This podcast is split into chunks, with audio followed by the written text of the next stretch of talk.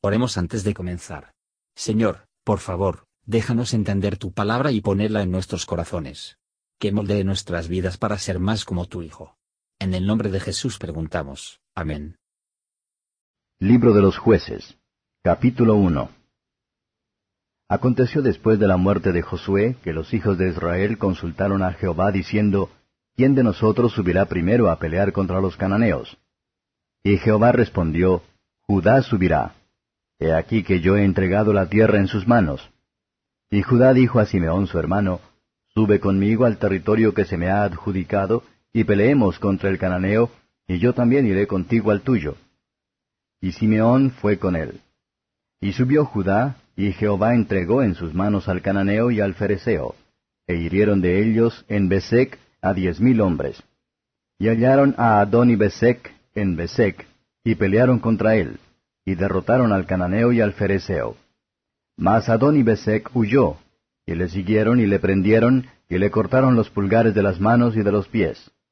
Entonces dijo Adón y Besec, Setenta reyes, cortados los pulgares de sus manos y de sus pies, recogían las migajas debajo de mi mesa. Como yo hice, así me ha pagado Dios. Y le llevaron a Jerusalén, donde murió. Y combatieron los hijos de Judá a Jerusalén, y la tomaron, y pasaron a sus habitantes a filo de espada, y pusieron fuego a la ciudad. Después los hijos de Judá descendieron para pelear contra el cananeo que habitaba en las montañas, en el Negev y en los llanos. Y marchó Judá contra el cananeo que habitaba en Hebrón, la cual se llamaba antes Kiriat Arba, e hirieron a Sesai, a Aimán y a Talmai. De allí fue a los que habitaban en Debir, que antes se llamaba Kiriat Sefer. Y dijo Caleb, El que atacare a Kiriat Sefer y la tomare, yo le daré Axa mi hija por mujer. Y la tomó Otoniel, hijo de Cenaz, hermano menor de Caleb. Y él le dio Axa su hija por mujer. Y cuando ella se iba con él, la persuadió que pidiese a su padre un campo. Y ella se bajó del asno y Caleb le dijo, ¿Qué tienes?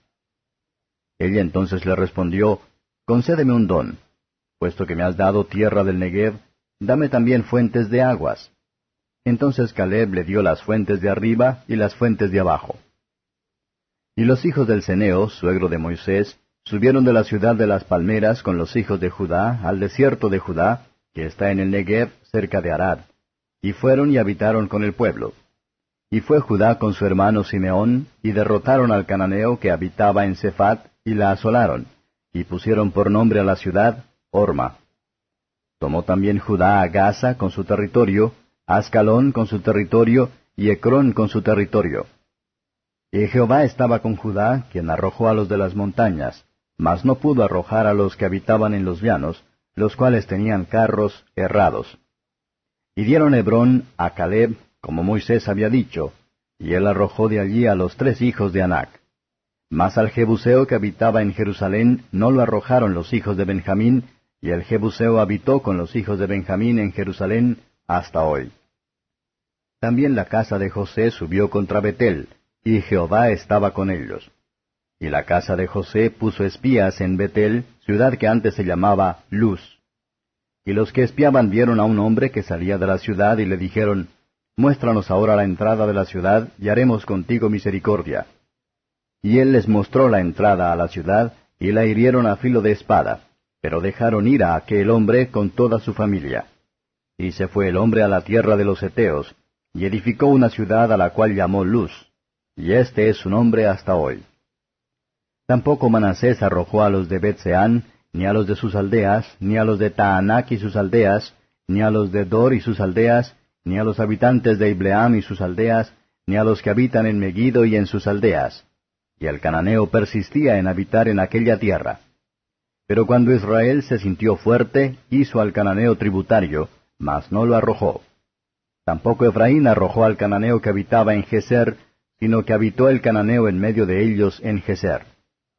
Tampoco Zabulón arrojó a los que habitaban en Quitrón, ni a los que habitaban en Naalal, sino que el cananeo habitó en medio de él y le fue tributario. Tampoco Asel arrojó a los que habitaban en Aco, ni a los que habitaban en Sidón, en Alab, en Axib, en Elba, en Afec y en Rehob. Y moró a ser entre los cananeos que habitaban en la tierra, pues no los arrojó. Tampoco Neftalí arrojó a los que habitaban en Bet-Semes, ni a los que habitaban en Bet-Anat, sino que moró entre los cananeos que habitaban en la tierra. Mas le fueron tributarios los moradores de Bet-Semes y los moradores de Bet-Anat. Los amorreos acosaron a los hijos de Dan hasta el monte, y no los dejaron descender a los llanos. Y el amorreo persistió en habitar en el monte de Eres, en Ajalón y en Saalbim. Pero cuando la casa de José cobró fuerzas, lo hizo tributario. Y el límite del amorreo fue desde la subida de Acrabim, desde Sela hacia arriba. Comentario de Matthew Henry Jueces capítulo 1. El libro de los jueces es la historia de Israel durante el gobierno de los jueces, quienes fueron liberadores ocasionales, levantados por Dios para rescatar a Israel de sus opresores, reformar el estado de religión y administrar justicia al pueblo. El estado del pueblo de Dios no aparece en este libro tan próspero, ni su carácter tan religioso, como cabría esperar, pero había muchos creyentes entre ellos, y se atendió al servicio del tabernáculo. La historia ejemplifica las frecuentes advertencias y predicciones de Moisés, y debe recibir mucha atención. El conjunto está lleno de instrucciones importantes, versos 1 a 8. Los israelitas estaban convencidos de que la guerra contra los cananeos debía continuar. Pero estaban en duda en cuanto a la manera en que debía realizarse después de la muerte de Josué. A este respecto se preguntó al Señor. Dios designa el servicio de acuerdo con la fuerza que le ha dado. De los más capaces, se espera que la mayoría del trabajo. Judá fue el primero en dignidad, y debe ser el primero en deber. Servicio de Judá no servirá de nada a menos que Dios le dio el éxito, pero Dios no le dará el éxito, a menos que Judá se aplica al servicio. Judá era la más importante de todas las tribus, y Simeón lo más mínimo. Todavía Judá implora la amistad de Simeón, y reza por la ayuda de él. Se convierte en hijos de Israel que ayudarnos unos a otros contra los cananeos, y todos los cristianos. Incluso los de las diferentes tribus, debe fortalecerse mutuamente. Los que así se ayuda a los otros en amor, tienen razones para esperar que Dios en su gracia ayudar tanto. Adón y Bezek fue hecho prisionero. Este príncipe había sido un tirano severo. Los israelitas, sin duda, bajo la dirección divina, le hicieron sufrir lo que había hecho a los demás, y su propia conciencia confesó que fue tratado justamente como había tratado a los demás. Así, el Dios justo a veces, en su providencia, hace que el castigo del pecado responder, versos 9 a 20. Los cananeos tenían carros de hierro, pero Israel tenía a Dios de su lado, cuyos carros son millares de ángeles. Salmo 68 verso 17. Sin embargo, ellos sufrieron sus temores a prevalecer en contra de su fe. Acerca de Caleb se lee en Josué 15 versos 16 a 19. Los ceneos se habían asentado en la tierra. Israel dejó arreglar donde quisieran, por ser un lugar tranquilo, la gente contenta. Los que abusó de ninguno, fueron molestados por nadie. Bienaventurados los mansos, porque ellos recibirán la tierra por heredad. Versos 21 a 36 el pueblo de Israel eran muy descuidado de su deber y el interés. Debido a la pereza y la cobardía, que no estarían en la molestia de completar sus conquistas.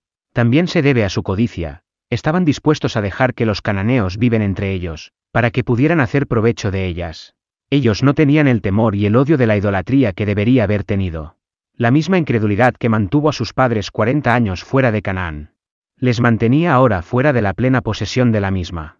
La desconfianza en el poder y la promesa de Dios les privó de ventajas, y los trajo en problemas. Por lo tanto, más de un creyente que comienza así se ve obstaculizada.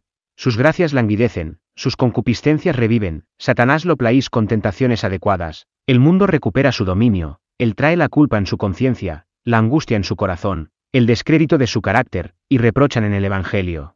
A pesar de que puede tener reprensiones fuertes, y ser tan recuperado que él no perezca, sin embargo, tendrá que lamentar profundamente su locura a través de sus últimos días, y sobre su lecho de muerte a llorar sobre las oportunidades de glorificar a Dios y servir a la Iglesia que ha perdido. No podemos tener comunión con los enemigos de Dios dentro de nosotros o de nuestro entorno, pero a nuestro dolor, por lo tanto, nuestra única sabiduría es la de mantener la guerra incesante contra ellos. Gracias por escuchar y si te gustó esto, suscríbete y considera darle me gusta a mi página de Facebook y únete a mi grupo Jesús Answers Prayer.